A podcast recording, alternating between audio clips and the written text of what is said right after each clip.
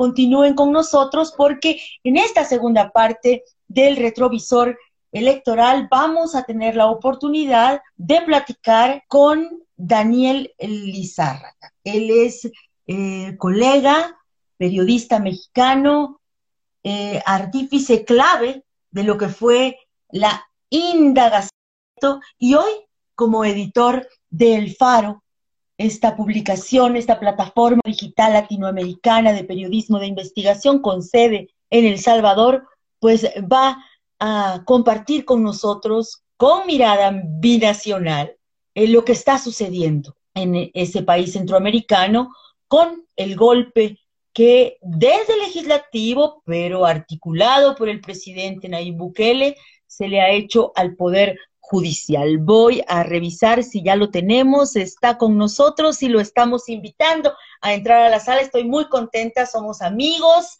compañeros, aliados, cómplices de nuestro oficio que tanto amamos desde hace muchísimos años.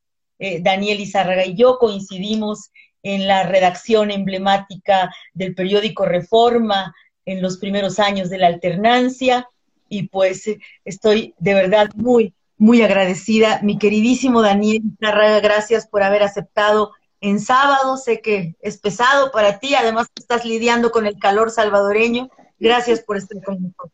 Hola, ¿qué tal? Muy buenas noches. Un saludo para ti y para quienes nos siguen. Es un placer estar acá con ustedes en este sábado. Gracias, Daniel. De verdad estoy muy contenta, emocionada, porque además sí es un afecto personal muy entrañable y una admiración, por supuesto, al profesional y al reportero tan profundo que siempre ha sido Daniel Izárraga. Y viste el tweet eh, compartiéndonos, alertándonos lo que estaba sucediendo en El Salvador con el golpe desde el legislativo al Poder Judicial eh, en el gobierno, pero diseñado desde el gobierno de Nayib Bukele. Sí, la verdad es que ha sido una experiencia periodística muy interesante, pero también es eh, de alguna manera eh, impresionante ver el, la convocatoria y el poder político que tiene el presidente Bukele, porque sin algo tiene razones que ha hecho muchos movimientos que a cualquiera nos pueden pasar extraños, antidemocráticos, en contra de la transparencia, eh, golpes al Poder Judicial.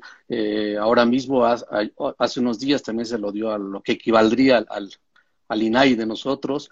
Eh, pero, pues la verdad es que no hay protestas en la calle, no está la gente protestando, no hay manifestaciones en contra. La única que hubo fue muy pobre, hay que, hay que decir la verdad, pero no por eso deja, deja de ser inconstitucional, ilegal, y no por eso deja de ser un régimen que se va volviendo cada vez más de, de una sola persona, de un autócrata, para eso va.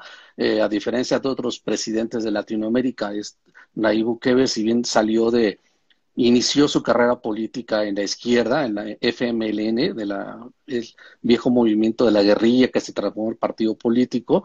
Ahora, evidentemente, es un presidente que tiene muchísimo más a la extrema derecha y que tiene una eh, popularidad impresionante. Es impresionante escuchar a la gente cómo habla bien de él en todos lados incluso si tú tienes algún punto en contra, este, pues es mejor que lo digas en voz baja en algún restaurante porque eh, no, no te dice nada, pero no falta quien se te quede yendo mal y no sabes si el taxista también lo, lo esté apoyando. Eh, es, es impresionante en ese sentido el nivel de popularidad que ha tenido este hombre, pero no por eso también podemos negar que el desmantelamiento que está haciendo de las instituciones en El Salvador, de una democracia incipiente, un poco más incipiente que la mexicana, y mira que es mucho decir. Es mucho este, decir. más incipiente que la mexicana, pues es todavía mucho más eh, importante, ¿no?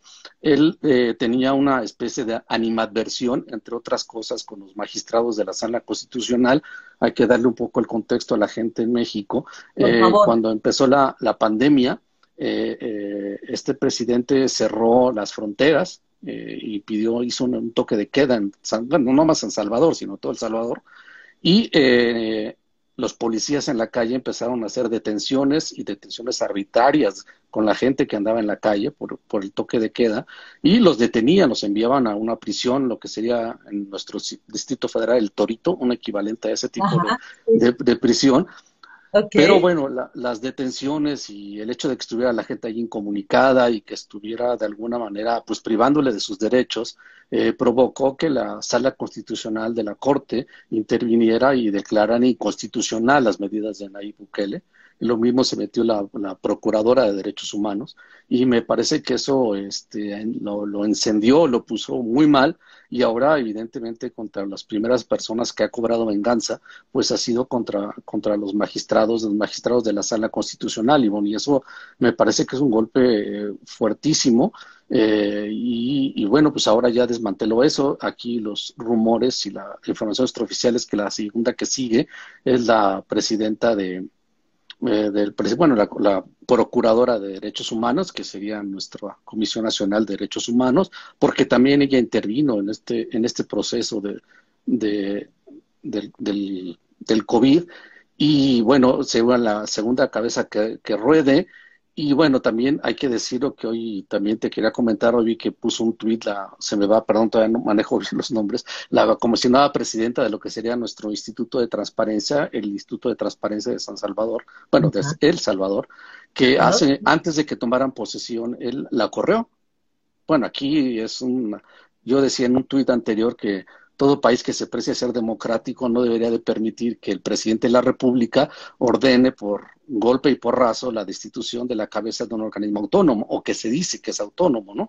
Aquí, digamos, es legal, pero lo legal no siempre es justo ni tampoco es democrático y en este sentido la destituyó porque él tiene facultades para destituirla porque consideró que estaba eh, asumiendo posturas que ponían en riesgo al Estado y hoy la, la excomisionada, la expresidenta, mandó un, se intentó amparar y, mandó un tuit diciendo que se había enterado que la nueva fiscalía con el poder ya de Bukele eh, le ha puesto una demanda penal por revelación de secretos de Estado. Entonces, a ella, este, a, ella, a la, comisionada Instituto de pues, Información. Sí, entonces, pues imagínate lo grave que es eso, ¿no? Eh, me parece que está dando continuamente eh, manotazos que, que son muy preocupantes por otro lado porque bien si bien tiene un gran respaldo popular en este en este pequeño país eh, también el respaldo y hablaríamos de un respaldo similar al que el presidente López Obrador tiene en México Daniel para un poco dimensionar de qué tanto yo creo que estamos hablando yo creo que es más fuerte Ivonne me parece que es más mayoritario incluso que el de Andrés Manuel y tiene algún tinte que es todavía más, para desde mi perspectiva, más preocupante, que es este arraigo religioso eh, que tiene Nayib Bukele. Eh, recordemos ahí en febrero del año pasado, eh, cuando la ex asamblea no le quería aprobar un presupuesto extra para combatir a, los problemas de inseguridad, él se presentó en la asamblea legislativa, que es nuestra Cámara de Diputados, eh, pero se presentó con el ejército, entró con el ejército a la asamblea. Hay fotografías impresionantes de cómo él entró a la asamblea y se paró ahí y quiso hablar y finalmente no dijo nada, pero llegó un momento en que se ve que está alzando las manos y está como rezando y está orando. Eh, y cuando salió había cientos de seguidores en la calle esperándolo. Obviamente le organizaron un meeting y él le dijo, él le dijo a la gente, entre otras cosas, que él había decidido no actuar en ese momento dentro de la asamblea porque, porque Dios se lo había pedido. Eh, esto es así de grave.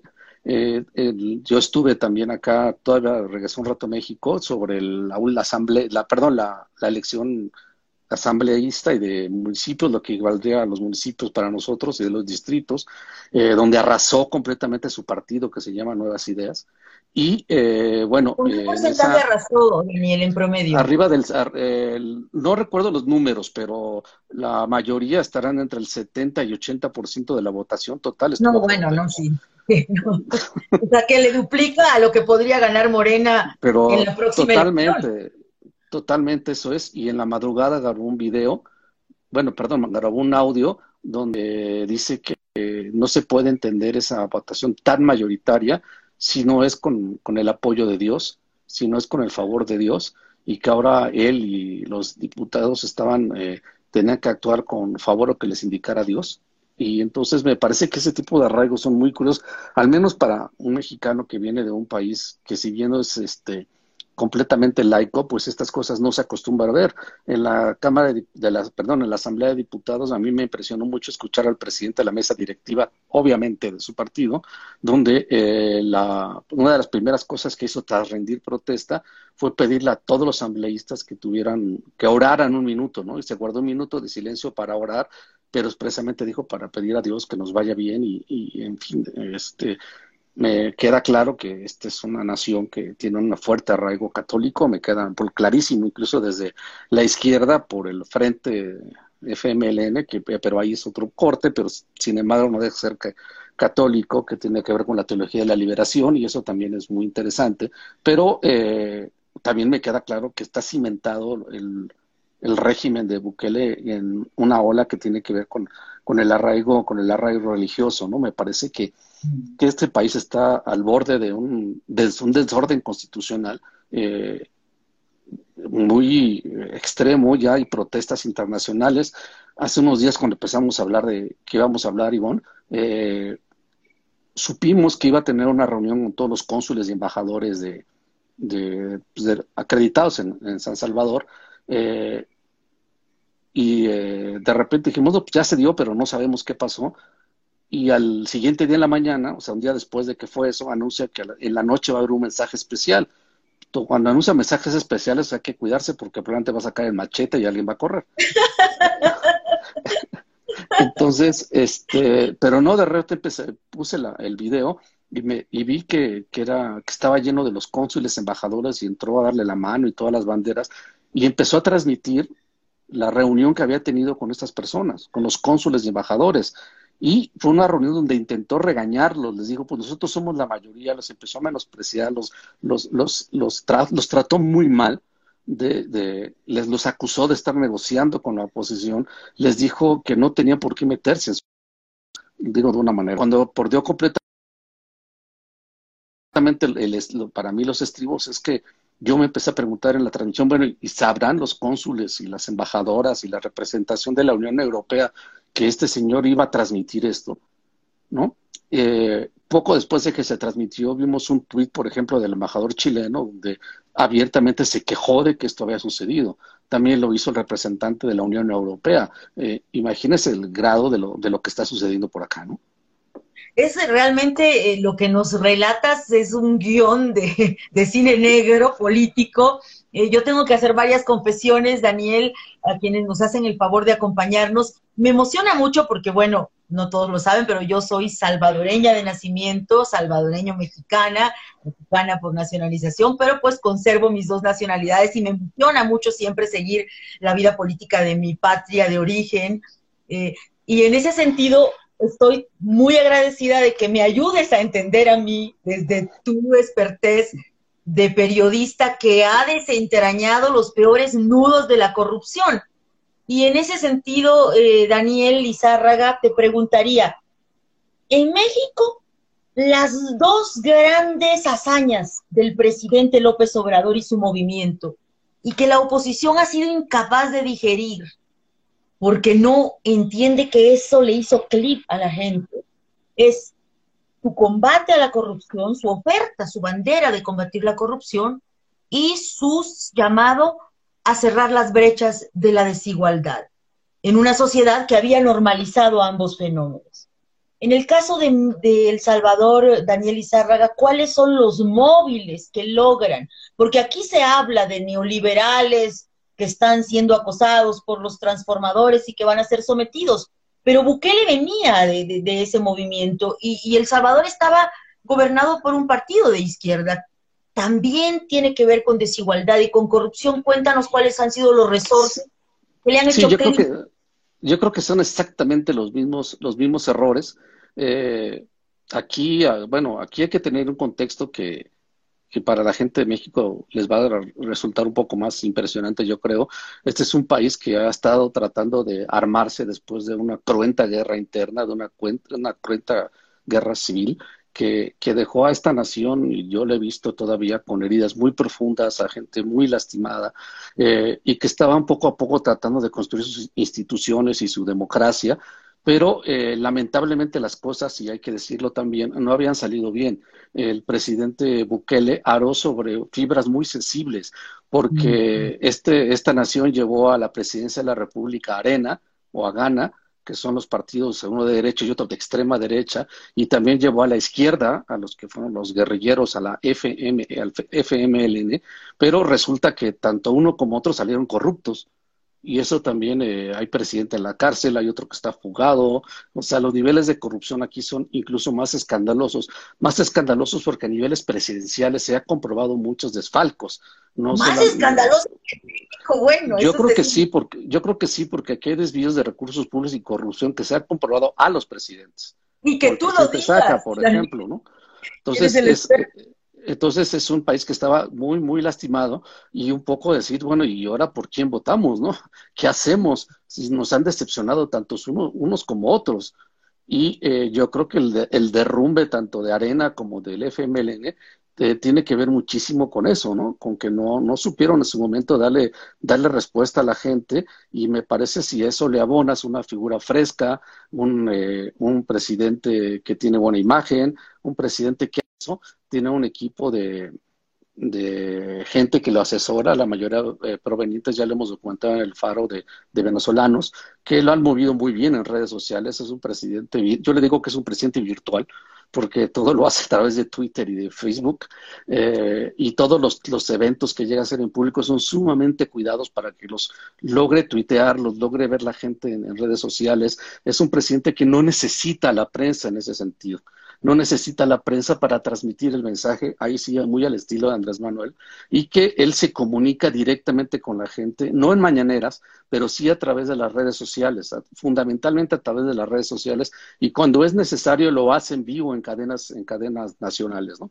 Eh, en ese sentido sí es muy parecido, me parece que ahí sí un poco contra Andrés Manuel, sí es un señor que tú lo pueden ver ustedes en cualquier fotografía, no tiene un cabello fuera de, su lugar, la barba perfectamente recortada, es un hombre que se viste bien, que combina bien, no me atrevo a decir con ropa cara, pues no, no lo sé, pero se ve bien vestido, eh, en fin, es un presidente cool, como dirán los chavos ahora, ¿no? Entonces, este, me parece que que por ahí también ha entrado mucho, y también en una, y bueno, en una nación tan golpeada, eh, de repente que en plena pandemia tengas un presidente que lo que no habían hecho otros también hay que reconocerlo, que va y reparte despensas, buenas despensas a la gente, y que va y que le da 300 dólares a, a cada familia en plena pandemia, y digo, la gente acá no se va a poner a pensar en, este, en la sierra, en la montaña, en los lugares inhóspitos. Inhóspitos digo porque para mí hace mucho calor, pero bueno, son lugares eh, alejados de la, de la capital y difícil acceso a veces, eh, que van, eh, incluso el ejército ha tenido que llegar allá, pues estas, estas personas que no solamente han pasado por la vergüenza de sufrir la vergüenza de sus anteriores gobernantes, sino que además están sumergidos en una pobreza, de esa pobreza que duele, que lastima, eh, ven a alguien que les da dinero efectivo, que les da alimentación, pues es que se le van a entregar, porque su condición más allá de si yo soy de izquierda, soy de derecha, si es un autócrata, pues a mí qué me importa que sea un autócrata o que va a estar de con la, tirando la democracia, lo que dicen afuera. A mí lo que me importa es que es un presidente que está dando resultados, que nos está dando de comer y que va a meter a todo mundo y que va a acabar con, con las pandillas, ¿no? Me quiero detener en ese punto, Daniel, porque yo creo que efectivamente hay muchas similitudes en cuanto a liderazgos avasallantes. No podemos negar en el caso mexicano el cariño, la confianza, la fe que millones de mexicanos han depositado en el presidente López Obrador hay similitud en la capacidad de comunicación política directa, hay similitud en el sentido de que pues exacerban un diagnóstico de una realidad que no se niega, pero a mí me llama la atención algo y aprovechando que tú conoces ambos países y das seguimiento a los mismos en tiempo real, me da la impresión que los resultados del gobierno de Bukele en el combate a la pandemia han sido espectaculares, si me apuras. Yo observaba ayer ya fotos de personas que se están vacunando pues de la década de los 30, entre 30 y 40 años, cuando aquí los del quinto piso todavía estamos emocionados porque ya nos registramos, pero no hemos llegado. Ahí estamos en la fila. Y allá no hubo el nivel de mortandad que tenemos en México. Mira, sí, te lo voy a decir concretamente, sí, tiene una ventaja que obviamente son 6 millones de habitantes y de alguna manera es mucho más fácil controlar eso. Yo solamente tengo, yo solamente tengo un punto que, que ojalá no me equivoque por el bien de, El Salvador, que tiene que ver con que hay información pública que, que, bueno, información que debe ser pública por ley y que acá la, la gente no tiene derecho a conocer. Por ejemplo, el Plan Nacional de Vacunación, si es cierto que va avanzando, no se conoce. No se conoce porque el plan aquí tampoco. Aquí tampoco, no te preocupes. Eh, es confidencial, por ejemplo, ¿no?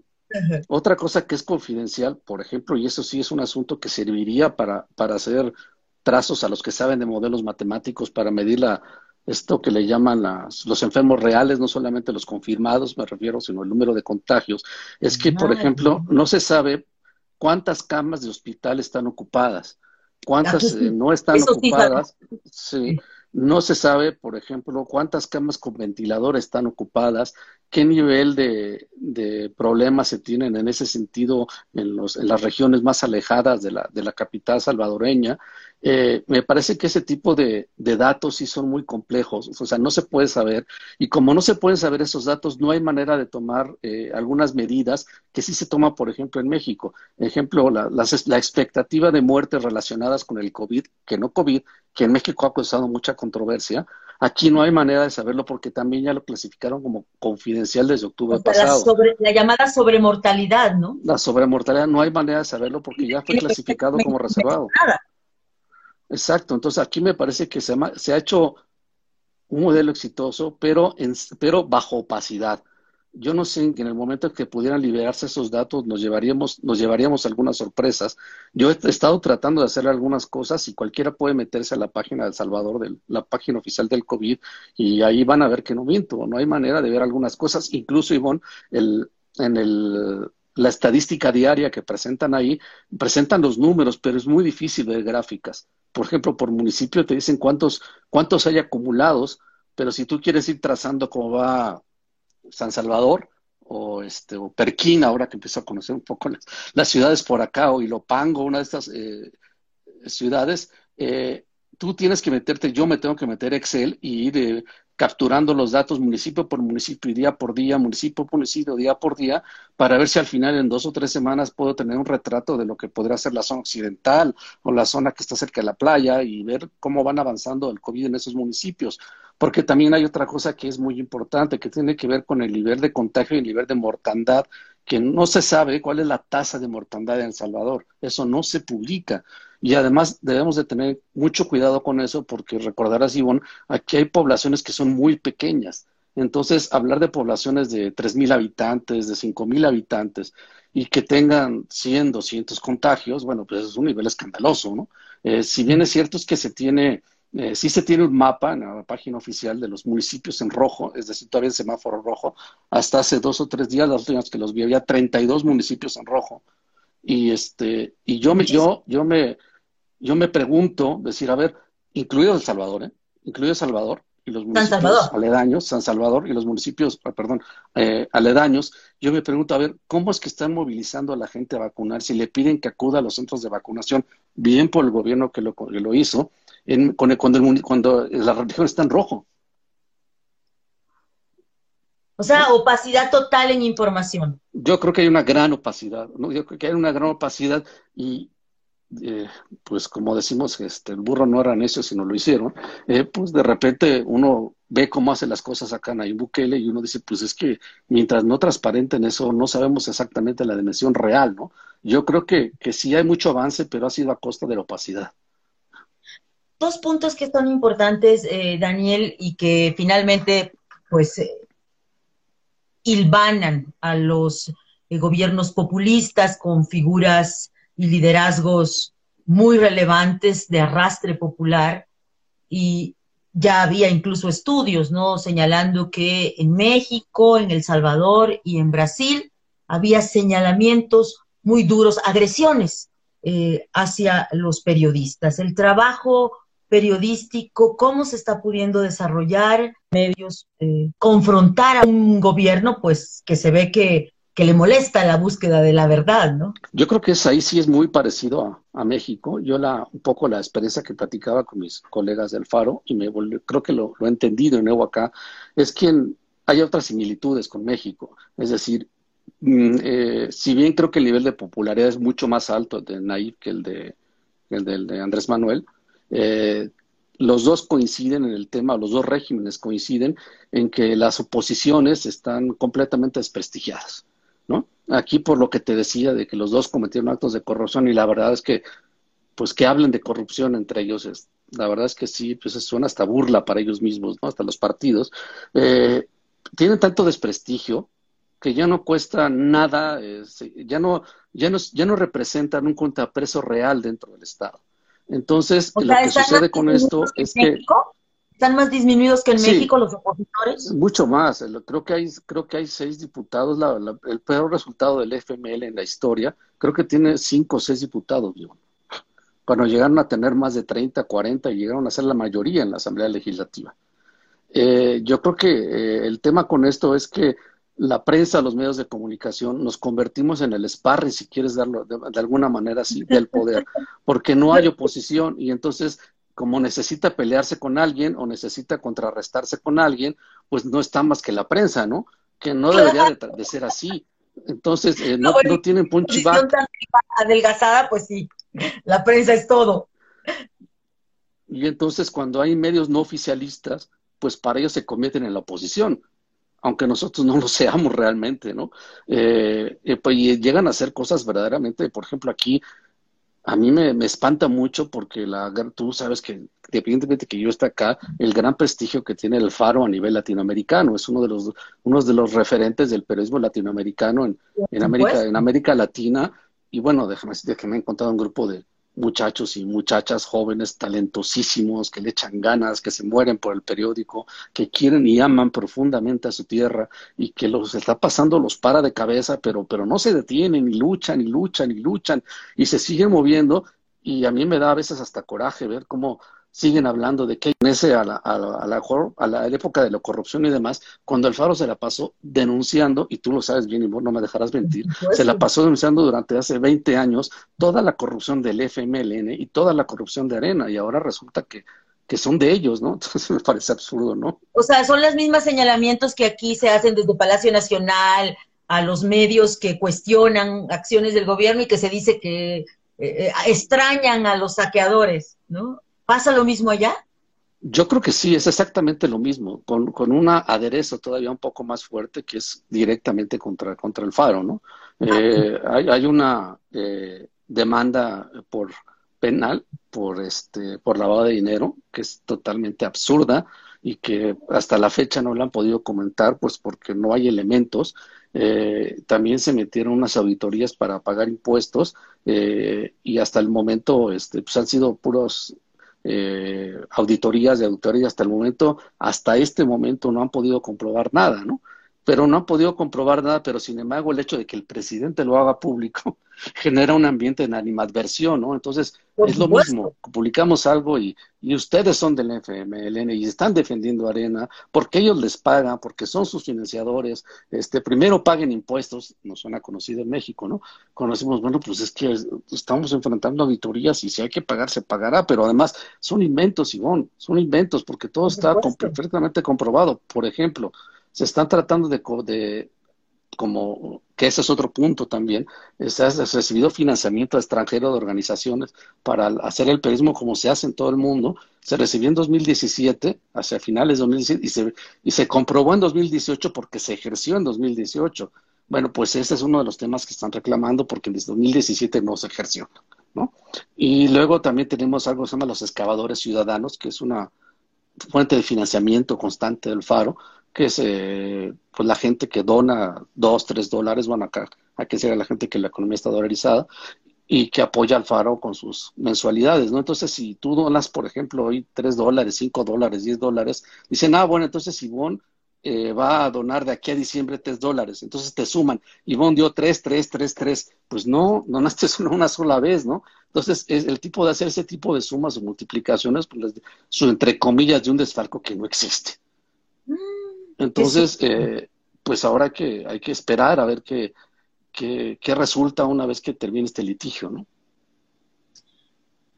¿Habría un componente de ideologización, de propaganda y de enfrentamiento en clases sociales de pueblo bueno contra eh, minoría rapaz, utilizando los términos que en el caso mexicano se han hecho de dominio público?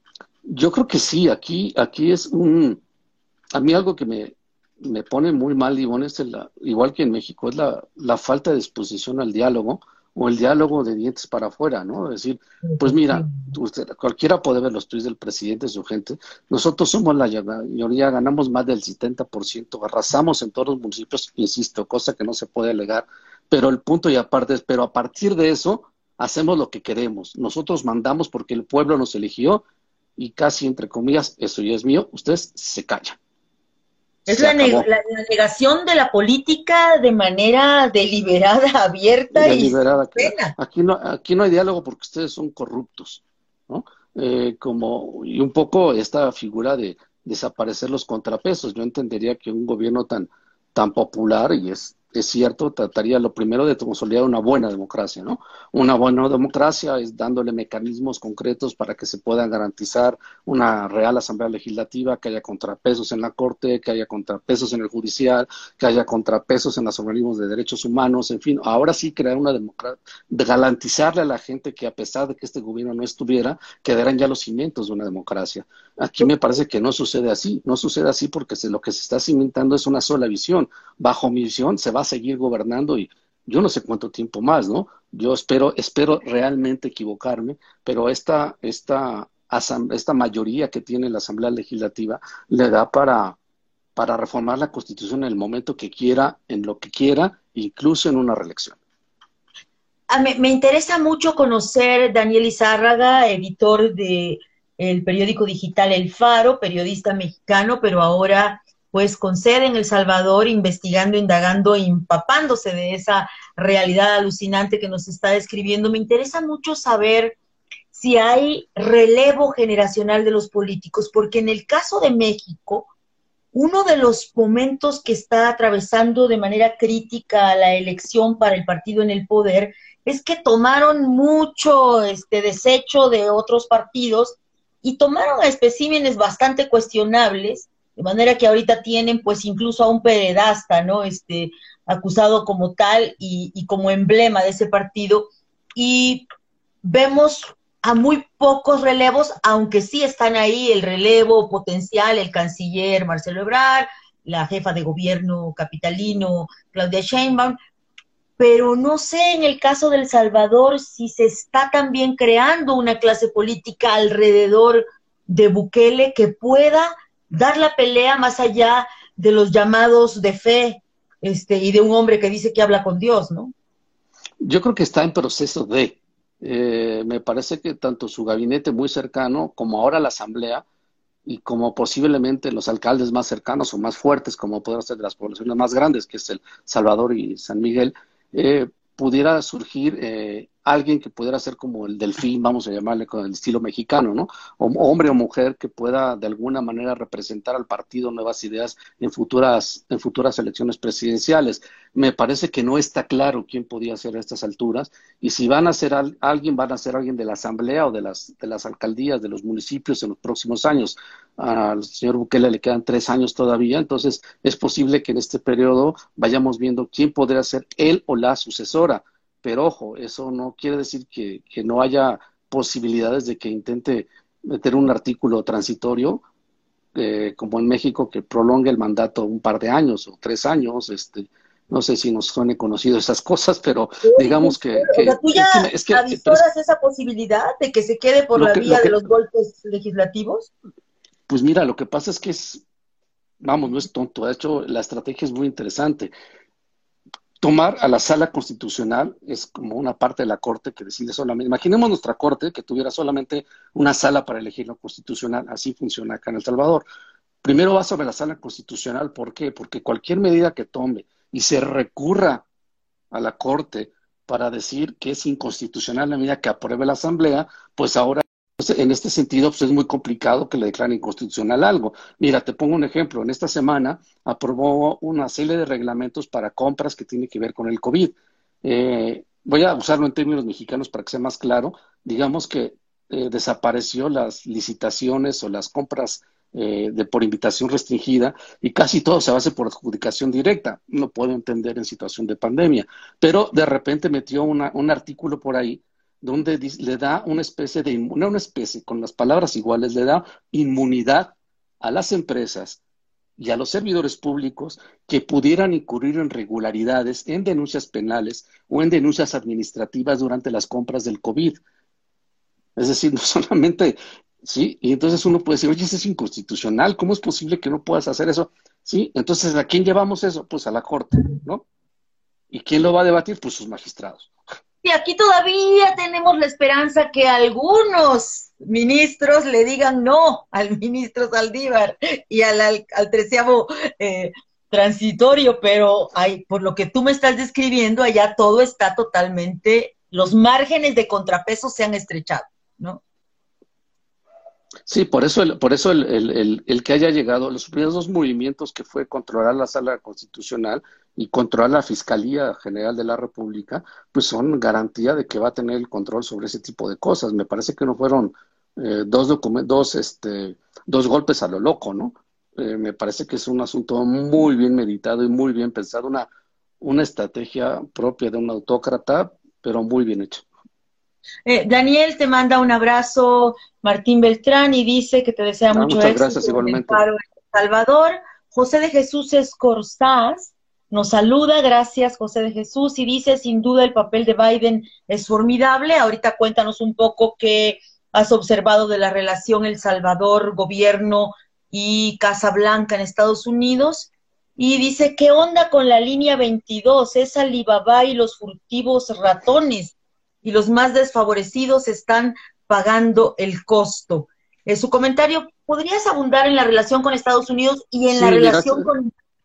Es, es, una relación muy, muy difícil porque Bukele tuvo muy buena relación con Trump. Eh, ahí, digamos que había una creo que había una coincidencia ideológica y de visión del mundo, me parece. Eh, salvo que uno tiene muchísimo dinero y el otro no tanto. Pero este, fuera de eso, la, cuando llegó Biden, eh, me parece que se tensaron las cosas, porque una de las, de las, vamos, no es público, se puede ver en los diarios internacionales, en el propio diarios del Salvador, una de las cosas que han dicho los funcionarios de Biden es que van a tratar de ayudar al Triángulo Norte, como le llaman ellos, para que eh, inmigre menos gente, pero para que haya ayudas económicas, digamos, de inversión, han puesto los ojos sobre la transparencia y la corrupción. Eh, entonces, en ese sentido, las medidas que ha tomado el presidente Bukele no han sido bien vistas en Estados Unidos. Ha habido ya protestas de republicanos y demócratas, ha habido ya manifestaciones concretas de del círculo cercano de Biden, eh, protestando por la destitución de los ministros, de, bueno, los mismos ministros, acá son magistrados, los magistrados de la Corte, y en ese sentido creo que no hay una buena relación. El presidente Bukele hizo un viaje a Estados Unidos relámpago para que lo recibiera algún miembro de la administración de Biden y no lo recibió nadie. Ahora que fue esta reunión que te comento de los embajadores y cónsules, me parece que la, la ausencia más notable fue la la representación consular de Estados Unidos. No fueron a la reunión. No fue ningún representante, no fue el embajador, ni fue el encargado de negocios de Estados Unidos, ¿no? Incluso el presidente Bukele, en varias veces al principio de la transmisión, empezó a decir lamento que no esté el presidente Biden, lamento que no esté eh, aquí la gente de Estados Unidos, porque, bueno, con otras palabras, lo quiero poner muy en mi estilo y muy a la mexicana, decir, bueno, aquí estoy, estoy dando la cara, eh, yo, han lanzado extrañamientos en las redes sociales por parte de los países. Aquí estoy yo para contestarles sus extrañamientos. Mi extrañamiento no es de ustedes, es mío hacia ustedes. Y él les empezó a, pues, a decir todas las bondades que, él, que ellos tienen porque tienen la mayoría y por, les empezó a decir que no, que no le hagan caso a la oposición y que no le hagan caso a los medios de comunicación. Impresionante el nivel de eh, pues riesgo de ruptura de todas las eh, pues, los parámetros y los códigos de entendimiento, incluso a nivel diplomático, y lo que más me llama la atención es este poder popular o respaldo popular que tú observas. Me interesa saber cuál es el papel que tú observas que juegan los medios de comunicación eh, como soporte también de la libertad de expresión y de la verdad y la propaganda, porque pues aquí en México como que a veces este, dicen sí señor presidente, pero pues no se dejan porque saben que la libertad de prensa en la historia de México está ligada a la libertad de empresa. ¿Cómo observas que se da este fenómeno en El Salvador? Mira, yo creo que apenas se está empezando a vivir una etapa muy, muy difícil, muy difícil porque desde el poder se está alimentando una animadversión contra cualquier información que no sea oficial, contra todo aquello que no suene a propaganda. Y me parece que en un régimen, insisto, para la construcción de un régimen democrático, no debería de ser así. Y no debería de ser así porque lo que perseguimos los que no hacemos periodismo oficial y, ni propaganda desde los medios, pues es tratar de construir una sociedad mejor informada y una sociedad mejor informada para que trate de tomar sus propias decisiones. Si a partir de la información que publicamos los ciudadanos, las ciudadanas salvadoreñas deciden seguir apoyando a partir de nuevas ideas, pues está muy bien. Si ellos deciden hacer un cambio, eh, pues también va a estar bien. Nosotros lo que tratamos es cumplir con nuestro, nuestro papel. Pero si cada cinco minutos el presidente Bukele, y a veces no exagero, Iván, está tuiteando eh, contra los lo pone entre comillas, ¿no? Contra los periodistas incómodos, como es una de las cosas que usamos para, para en el faro para tratar de ganar. no, no, no es prensa carroñera. Nos dice que somos pagados, que nos paga Arena, que nos paga el FLN, imagínate como si estuvieran nadando en dinero, eh, y que, este, bueno, que también este, obedecemos a, intereses extranjeros porque nos financia este, George Soros, ¿no? Entonces, este, bueno, aquí dijeron lo mismo de Carlos contra la corrupción. Pero bueno, créanme que pero sabes que bueno, eso es muy fuera de broma, digo, porque digo, créanme que George Soros tiene otras cosas en qué pensar que, que estar dictándole una línea al Salvador para golpear al gobierno de Bukele. O sea, realmente creo que tiene otras ocupaciones más importantes el señor Soros, ¿no?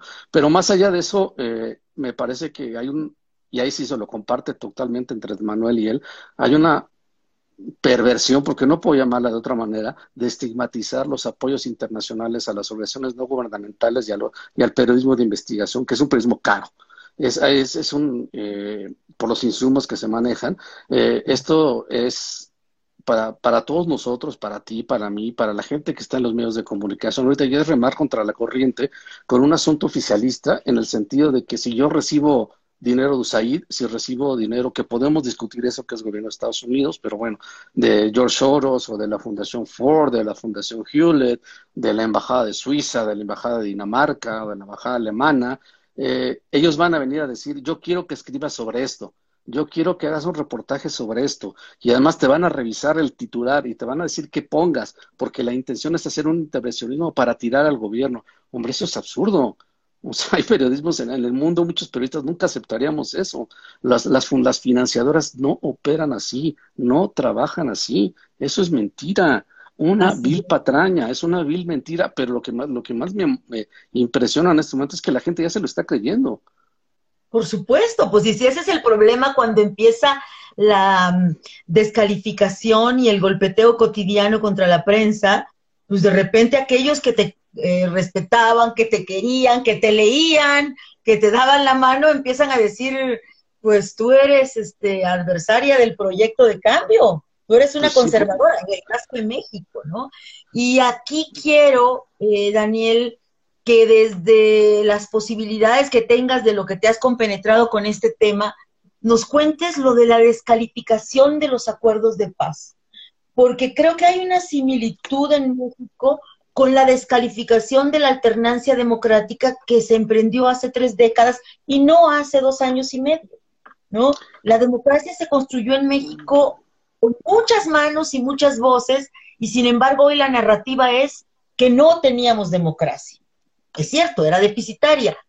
Y me imagino que también los tratados, eh, los acuerdos de paz en El Salvador lo fueron, ¿Qué, adviertes con esa posverdad o propaganda? No sé cómo llamarle, pero entiendo que el gobierno de Bukele los descalifica. Sí, dice que, que fueron una, que fue fal, bueno, no, que los acuerdos de paz no sirven, que ha sido una, una farsa, estoy diciendo lo que dice él, porque sirvió para construir un régimen corrupto. Eh, a mí, a mí incluso hasta me parece eh, muy, no sé si decirlo desesperanzador o, o hasta insultante me parece a ratos para, tú quizá lo sepas mejor que yo, para un pueblo que sufrió tanto con la guerra, ¿no? que sufrió tantísimo con la guerra, tantos muertos, tantas historias terribles que escuchas acá, y entonces eh, decir que ahora no sirvió de nada y que yo tengo la verdad absoluta y que a raíz de, mi gobierno es como se van a componer las cosas, ¿no? Pero es que no se componen, lo que no está haciendo es crear o refundar una democracia equilibrada con eh, todo lo que vemos aquí comentando, sino otra vez, quítate tú para ponerme yo y cuando me pongo yo se va a hacer lo que yo quiera, bajo mis cocobates son los que van a tronar y aquí no va a haber otra voz más que la mía, porque tú no vales. Entonces, eh, este tipo de regímenes, pues es, híjole, pues es, es caer en otra vez en no solamente un atraso de después de la guerra, sino incluso hasta antes de la guerra, ¿no? Por supuesto, por supuesto, si se peleó porque había una oligarquía que ah, tenía comprado el poder y impedía el libre eh, juego democrático e incluso los fraudes electorales eran pues historias recurrentes, ¿no? Eh, Daniel está la, construcción de una oligarquía, fue bueno. Justo. Perdóname, no te escuché. Se está construyendo una, se está construyendo una nueva oligarquía en El Salvador. ¿Afín al presidente y a su gobierno? Sí, a su gobierno, ¿no? Eso es muy interesante porque si hay dominio de los negocios, entonces, las posibilidades de alternancia se vuelven todavía más remotas, ¿no? Sí, el empresariado acá, ante lo que está haciendo Bukele, han padecido, salvo algunas excepciones, han padecido totalmente callados, con el pico cerrado, ¿no? Y es porque, en parte, la avalancha mayoritaria de verdad se siente muy fuerte. Y porque me imagino que en su momento algunos de ellos hicieron negocios con el pasado régimen o con los pasados gobiernos. Lo que pasa es que acuérdate que aquí hay una situación muy peculiar que a mí como mexicano me llamó mucho la atención, que aquí el financiamiento público de los partidos es muy, muy poco y que la mayor parte del dinero para campañas y para fortalecimiento de la, institución partidaria, todos son recursos privados.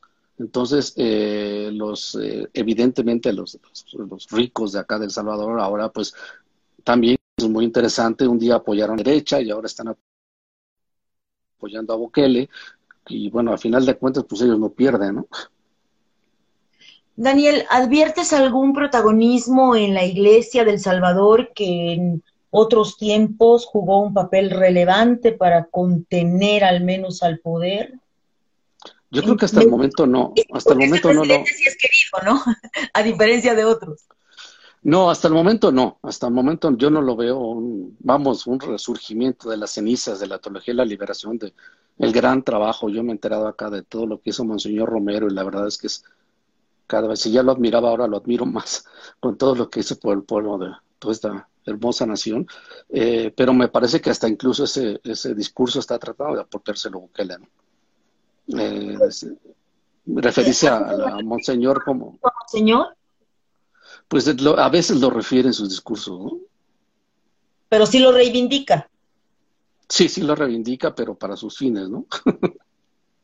sí, porque si algo importante tuvo el mensaje de Monseñor Romero fue el mensaje de reconciliación por la vía de la justicia, pero sí de reconciliación pero, ¿no? Pero incluso, incluso es eh, parte a veces de algunos discursos que yo he escuchado, es decir, eh, eh vamos a quitarles el poder, que no vuelvan a regresar aquellos que traicionaron a, Monseñor Romero, que, lo mataron, y, entonces vamos a salir de ese, de ese hoyo negro, El Salvador, este, dejemos todo eso atrás. Entonces, tanto los que, seguidores de la izquierda, de, digamos, no, no de la izquierda, pues, pero que esté más afiliado o más ligado con los movimientos sociales, como aquellos, aquellos que lo asesinaron, son parte del pasado. Aquí son, todos son malos y corruptos en cierta medida, insisto, tiene razón. Este, ahora yo soy la nueva, la nueva etapa y vamos a, seguir adelante como yo les voy a ir diciendo. A mí, y ya para ir cerrando, Daniel, tengo solo tres puntos. Hay un pasmo en el caso mexicano de las organizaciones de la sociedad civil, particularmente de defensores de derechos humanos, que en otros tiempos fueron activos, que se enfrentaron al gobierno, y hoy porque quizás en México fueron parte de la expectativa de un cambio, o porque observan este discurso avasallante que eh, busca revisar cuentas, congelar cuentas e incluso ir contra los financiamientos externos que toda sociedad, asociación civil no gubernamental recibe o en su mayoría, pues yo los observo pasmados, incluso frente a lo que ha sucedido con la línea 12 del metro, temerosos de enfrentar al, gobierno. ¿Existe algo similar en El Salvador? Y lo pregunto porque su sociedad civil organizada, vaya que fue fuerte. En este momento yo creo que sí están pasmados. Me parece que, están apenas intentando reaccionar, sobre todo lo que está pasando en los últimos días. Todos sabíamos que iba a haber cambios, pero no de este tamaño y a esta velocidad. Y han hecho algunas ruedas de prensa, pero necesitan moverse porque van a tener que usar otros canales de comunicación con la sociedad, porque las ruedas de prensa no les van a servir. Y no van a servir porque se las vamos a publicar en la prensa gráfica, este, Factum y nosotros. y la prensa oficialista este, no los va a cubrir o los va a malinterpretar pero además el régimen va a lanzar toda la información a través de las redes sociales o del propio presidente burlándose de ellos, diciéndoles que no tienen ningún peso, que los financian del extranjero, exactamente la misma discusión. ¿no? Me parece que va a tener que buscar unas nuevas maneras de hacer política desde abajo y también de alguna manera eso también creo nos toca mucho a los periodistas acá y a las periodistas, es empezar a trabajar a ras de pecho, volver a salir a la calle, volver a hacer nuestro trabajo, como lo hemos hecho toda la vida, pero acá mucho más trabajo de, de pecho tierra, porque yo creo que tarde o temprano, y esa es mi hipótesis, yo no sé si algún día la voy a revertir, pero aquí la realidad algún día le va a ganar, ¿no? La realidad algún día le va a ganar y te pongo, por ejemplo, uno de sus grandes logros es que está repartiendo computadoras, y realmente es cierto, por a, todas las escuelas y en los lugares más lejanos del Salvador, le ha entregado computadoras a los niños, ¿no? Y hace poco platicaba con Carlos Dada, el fundador del Faro, y con otros compañeros acá, y les decía, pues eso está muy bien, pero, pero, ¿y el Internet?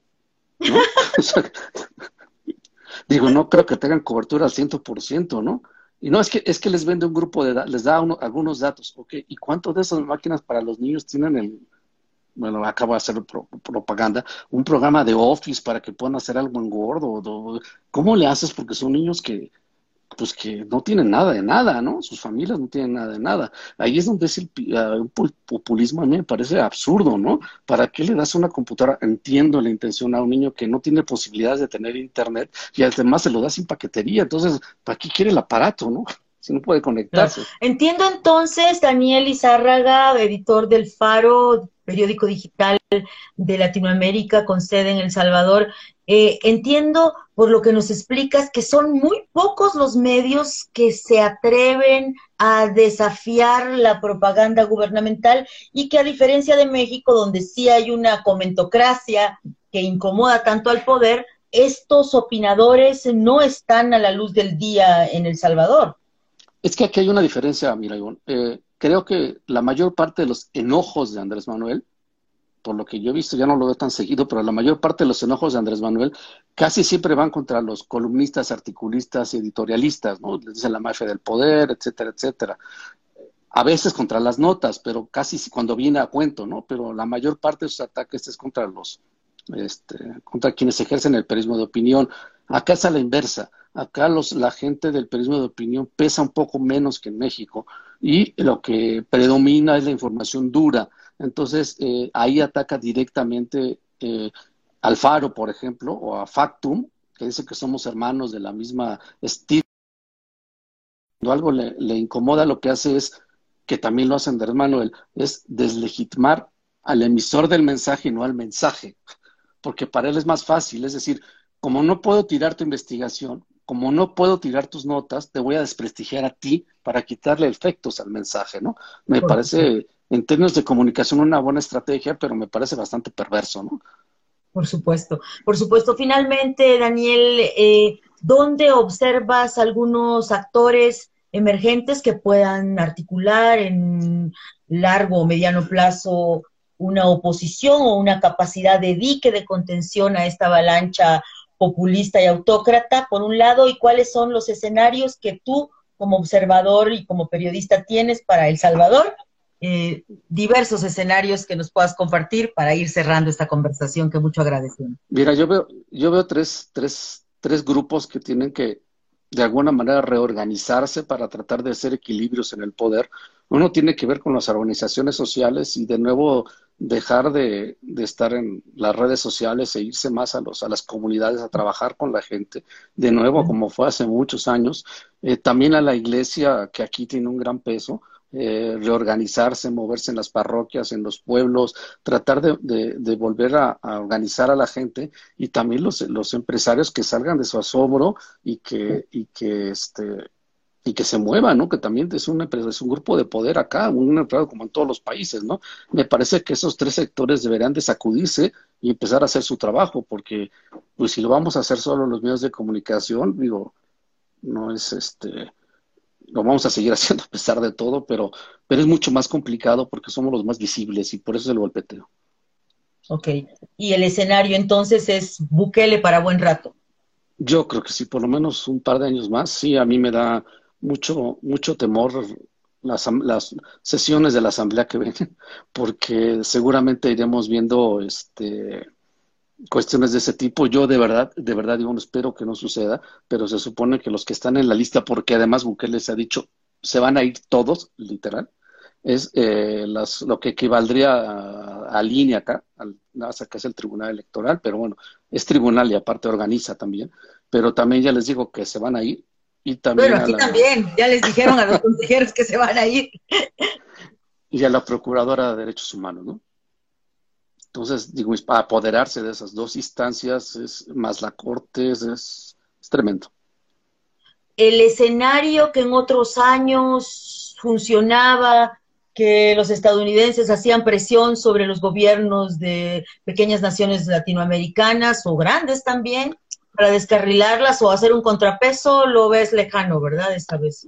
Mira, yo creo que sí va a pasar. No, no veo por dónde pueda eh, Bukele rearmar, si sigue con su estrategia de confrontación con el gobierno de Estados Unidos, si sigue con su estrategia de Estado, yo veo a la administración de Bukele, de perdón, de Biden encima de, la del Salvador y probablemente no van a apoyar en todo lo que se quisiera para que pueda detenerse la, la migración y todos los problemas y la inversión.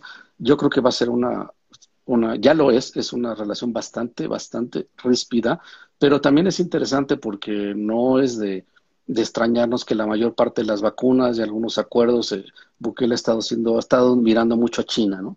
Me parece también que es interesante por ahí que hay que, hay que observar eso. Relación México-El Salvador y con esta nos despedimos. Pues mira, yo creo que ahí hay pocos pronunciamientos sobre México, pero me parece que sin duda el tema migratorio va a seguir siendo muy, este, muy importante porque, bueno, Bukele o no Bukele, la verdad es que eh, aquí la, migración sigue siendo una, una constante y eh, vamos a ver que, cómo responde ya la nueva asamblea y el nuevo régimen, déjame llamarlo así, el buquelismo, cómo va a responder ante lo que está haciendo México para contener a los migrantes en la frontera, eh, que, ah, bueno, ya por eh, acuerdo con Biden, yo digo que no es tanto acuerdo sino imposición, se van a poner militares en la frontera con, entre Guatemala y Honduras y también se van a poner en, en la frontera de México, ¿no? Bueno, militares, la Guardia Nacional en nuestro caso, pero eh, ahí creo que eso no va, no, va, no va a resultar nada bueno, ¿no? Me parece que la migración no se va a detener de la fuerza, ¿no? Eso es, es imposible, ¿no? ¿Prevés una relación directa entre Bukele y el canciller Ebrard o el propio presidente López Obrador? Yo, yo, creo que, mira, creo que esa política de yo no me meto en nada de Andrés Manuel le va a ayudar mucho a no entrar a, en rispideces con, con Bukele, ¿no? Me parece que eso le va a ayudar mucho porque además mm. dentro, curiosamente, dentro de su este, línea eh, autoritaria de ambos bandos, me parece que aún así ideológicamente sí les noto mucha diferencia, ¿no? Uno cargado ante la centro izquierda y otro cargado total y absolutamente a la derecha, ¿no? Me parece que ahí sí pudiera haber alguna reserva, pero mientras México siga manteniéndose en su política de la doctrina Estrada, a lo mejor no va a pasar nada. Él te dice, Coco Casanova, es increíble lo que ocurre, pero es una enorme oportunidad contar con personas como ustedes que transmiten la información información tan clara y una opinión tan excelente. Mil gracias por esta tarde, gracias al contrario a Coco Casanova que nos han acompañado, gracias a María Paula Murillo, gracias a Martín Beltrán, gracias a quienes lo hicieron posible, la diputada Mariana Rodríguez Mieriterani, y muchísimas gracias a ti, Daniel Izárraga, por haber eh, hecho posible este diálogo y tener más claridad pues de esta tendencia global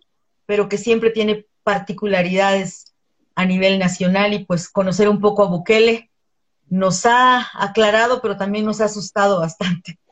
Sí, bueno, ya me despido con, con este de que, bueno, también lo que observo es que de alguna manera los presidentes que de alguna manera podrían coincidir, aunque no se les ha visto siempre juntos, eh, Venezuela, eh, México, este, bueno, Nicaragua, que también es un horror lo que está sucediendo ahí, son, digamos, presidentes que tienden más, o según ellos tienden más hacia la izquierda. En ese sentido, me parece que Bukele está más solo, ¿eh? No hay muchos presidentes que, que logren arroparlo dentro de un régimen de extrema derecha. Quizá Bolsonaro, pero bueno, el señor está lidiando con el COVID y no creo que tenga tiempo para otras cosas, pero en la región física donde específica donde se encuentra Bukele es más complicado porque por un lado tiene a Andrés Manuel y por el otro lado tiene al, al general que gobierna Nicaragua. ¿no? Interesantísimo, o sea, él no está buscando adscribirse a ningún bloque. No, porque, porque no es afín, digamos, no este afín de, de la izquierda latinoamericana, pues evidentemente no tiene cabida, ¿no? Sin embargo. Para ti sí es una persona de derecho. Totalmente, totalmente abierta. Él, él, él, empezó con el FMLN, esa historia no la tengo muy clara, debo ser honesto, pero, de repente se separó de... Se reivindica como de centro o no se ubica en ninguna geometría. No, no, no, él es, él es un enviado de Dios y es un representante del pueblo, nada más. Qué miedo, Daniel, gracias por darnos tanta claridad, pero bueno, no deja de asustarnos mucho y vamos a seguir conversando contigo siempre. Gracias y eh, de verdad. Abrazos para toda tu familia y abrazos para todos allá. Gracias, Daniel Izárraga, gracias a quienes nos acompañaron y nos vemos el próximo sábado en Retrovisor Electoral.